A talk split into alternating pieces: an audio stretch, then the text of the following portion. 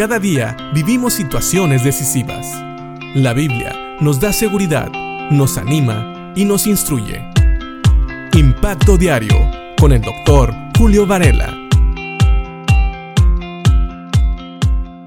Hoy en día, cuando se construye una casa o un edificio, se utilizan técnicas e ingeniería nuevas que permiten que los edificios o las habitaciones de familias permanezcan firmes a través de los vientos como los huracanes o tal vez tormentas o inclusive sismos, terremotos que ocurren en diferentes lugares del mundo.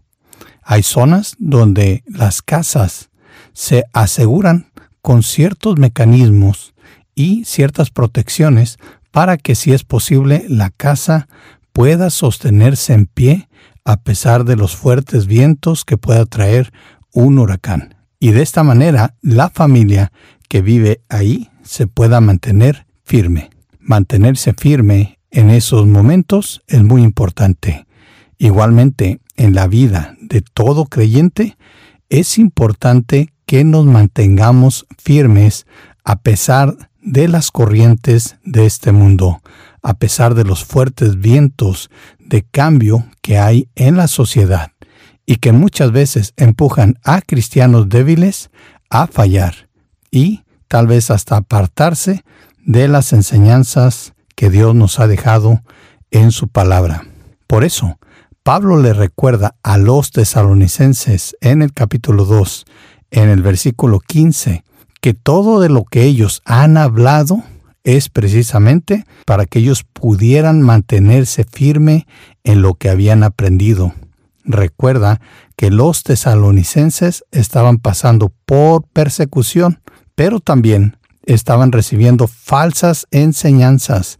Había gente que los quería confundir y que les estaba enseñando cosas contrarias a lo que Pablo ya les había dicho. Por eso Pablo les tiene que recordar muchas de estas cosas. Y en el versículo 15 de este capítulo 2, en esta segunda carta, Pablo dice, Con todo esto en mente, amados hermanos, permanezcan firmes y sigan bien aferrados a las enseñanzas que les transmitimos tanto en persona como por carta. Así es, esta es la exhortación que Pablo le hace a los tesalonicenses.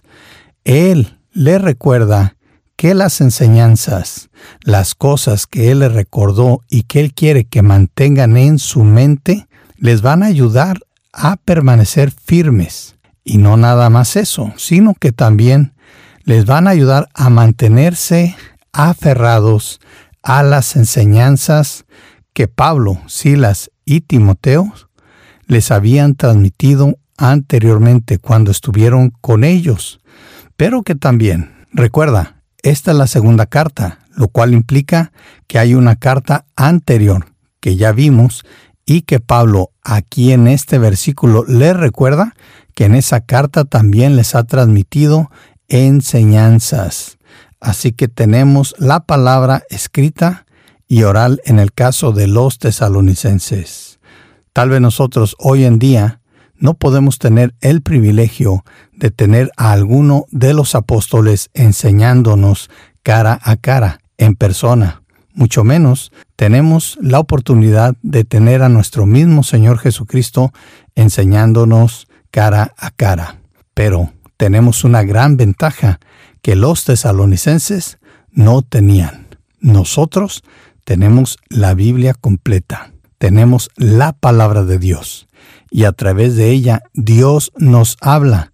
Y podemos leer las cartas que Pablo y otros hombres de Dios y los libros del Antiguo Testamento que fueron escritos también por personas inspiradas por Dios para que nosotros conociéramos el plan de Dios y todo lo que Él quiere que sepamos, con el mismo propósito, que permanezcamos firmes, que estemos aferrados a la palabra de Dios, a las enseñanzas que Dios nos ha dejado en su palabra, para que no seamos arrastrados por cualquier viento de doctrina falsa, por la corriente de este mundo.